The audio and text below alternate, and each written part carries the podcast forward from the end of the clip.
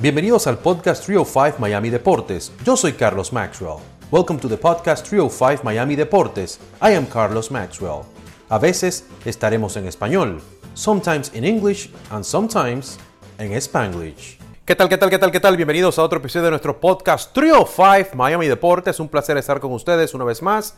En esta ocasión vamos a hablar de un tema que hemos tocado en el pasado. En nuestro podcast es High Alai y lo que está haciendo el Magic City. Ahora vienen con un nuevo torneo que será de septiembre a noviembre, se llama Battle Court, en su segunda edición. Así que hablamos con el coach Juan Arrasate, mejor conocido como coach JR, y hablamos sobre este torneo y también sobre un draft que habrá este 5 de agosto, pues este episodio lo grabamos el día 2 de agosto, la entrevista con, con el coach JR, y este 5 va a haber un draft y ya luego el torneo en el cual el público va a tener la oportunidad de, ver y, bueno, y participar con su asistencia. También la gente de High en el Magic City han llegado a un acuerdo con una importante cadena como es ESPN. También tienen ahora High TV y están tratando de expandir lo que es el deporte en plataformas digitales. Aquí está nuestra conversación con el coach JR. Coach JR, bienvenido una vez más a Telemundo 51 y también compartimos la entrevista en el podcast de Telemundo 51 que se llama Trio 5 Miami Deportes. Un placer tenerlo por acá. Igualmente, Carlos. Gracias por tenerme. Battle Court, háblenme un poquito de qué será este evento, de qué se trata y del draft que van a tener este 5 de agosto.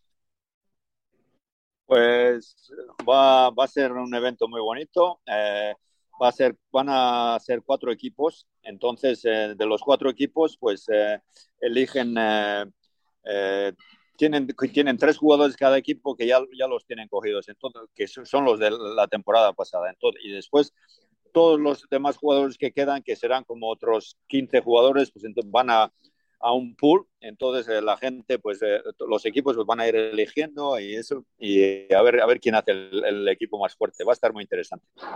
Y entonces ya luego el evento comienza en el mes de septiembre y se extenderá hasta noviembre, tengo entendido. Exacto.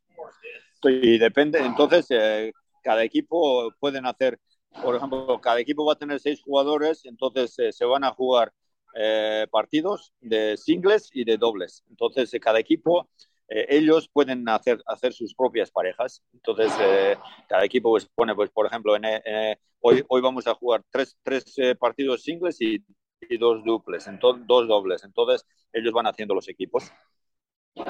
¿Qué días las personas van a poder tener la oportunidad de ver esos partidos eh, en los meses de, septiembre a noviembre? Eh, los días van a ser eh, el, el lunes, martes y miércoles. Van a ser para verlos online. Y después el, el, viernes por la noche vamos a estar en, en vivo, la, abierto, abierto al público. Ahora que usted habla de eso, de, ahora que usted habla de eso de online y, en, bueno, y en televisión, en diferentes plataformas digitales, han llegado a acuerdos con la cadena ESPN y también tienen Highlight TV. ¿Qué tan importante es esto para ustedes y, cómo se enteraron de, de, esta nueva alianza que van a tener con la cadena ESPN? Bueno, pues sí, la, la verdad que es un logro, ¿no? Porque eh, Antiguamente yo me acuerdo que ESPN no quería saber nada con, eh, con, con Highlight porque estaba la, la, apuesta por medio y entonces la apuesta pues no, no, se consideraba una cosa que ESPN estaba interesada y entonces ahora pues eh, ha sido un logro, ¿no? De que ya nos acepten porque este deporte es tan bonito comparando con otros deportes que, que enseñan en ESPN. Yo creo que, que va, va, a ser, va a ser muy bonito. Qué bueno, qué bueno. No, y lo, importante es que le va a dar un, impulso. Y creo que ya están armando un documental también que es como que qué pasó con Hayalai, que habla de cómo en otros lugares dejaron de tenerlo, pero que ustedes siguen teniéndolo. Magic City es como la casa del Hayalai ahora mismo en el sur de Florida. Sí, sí. Magic City ahora es el único Hayalai que queda en Estados Unidos y vaya, eh, es, es, es, una novedad, ¿no? Las cosas están haciendo diferente que se, como que se, se hacía antiguamente. Ahora, pues la gente nos, nos, mira por televisión y online y, y bueno, la, la, el público, aunque solamente abrimos al público una vez a la semana, el highlight, pues parece que va bien, ¿no? Ahora eh, con ESPN y todo, pues eh, esperamos ir creciendo poco a poco y a ver si dentro de poco pues abrimos más frontones y, y, podemos expandir un poquito el deporte este que es tan bonito. Coach, ¿cómo usted se está repartiendo ahora con, con, todos estos torneos? ¿Cuál es el papel que usted está jugando en lo que va a ser Battle of Court y también lo que va a ser este draft el, el, el viernes? Perdón, el día 5, bueno, sí, el viernes. Jefe mío, que es Scott, es el que eh, planea cómo va a ser el draft y todo eso. Yo más que nada eh, mi trabajo es de coach, ¿no? de enseñar a los jugadores y ir, mejorándolos poco a poco. Eh, cuando veo sus deficiencias en sus juegos, pues voy ayudándoles y, mejorando su juego. ¿no? Ese es mi trabajo más que nada. ¿Es más fácil para un ex atleta, coach, aprender highlight que una persona que no haya estado involucrado tan de lleno en otro deporte? Sí, siempre una, un atleta, un deportista que es deportista eh, eh, tiene, tiene diferente. Por, aquí, por ejemplo, aquí nosotros cogemos dos o tres jugadores que vinieron del béisbol y ellos se veía que tenían el, el hand-eye coordination, eh, o sea que ellos ya, ya sabían la pelota cómo cogerla, aunque sea lo hacían con el guante en el béisbol, pero ellos aprendieron el juego mucho antes que otros que, que, vinieron, por ejemplo, del fútbol y eso. Entonces, eh, sí, los atletas siempre tienen una cosa especial, ¿no? son buenos en todos los deportes. ¿Cómo se han adaptado, coach, los jugadores? He tenido la oportunidad de ir a entrevistar a algunos jugadores en persona. Eh, me recuerdo de, Iñaki, de Julen, entre otros. Eh, ¿Cómo se adaptan ellos aquí al sur de Florida? si se les es difícil, ya que creo que es diferente el frontón que en sus países.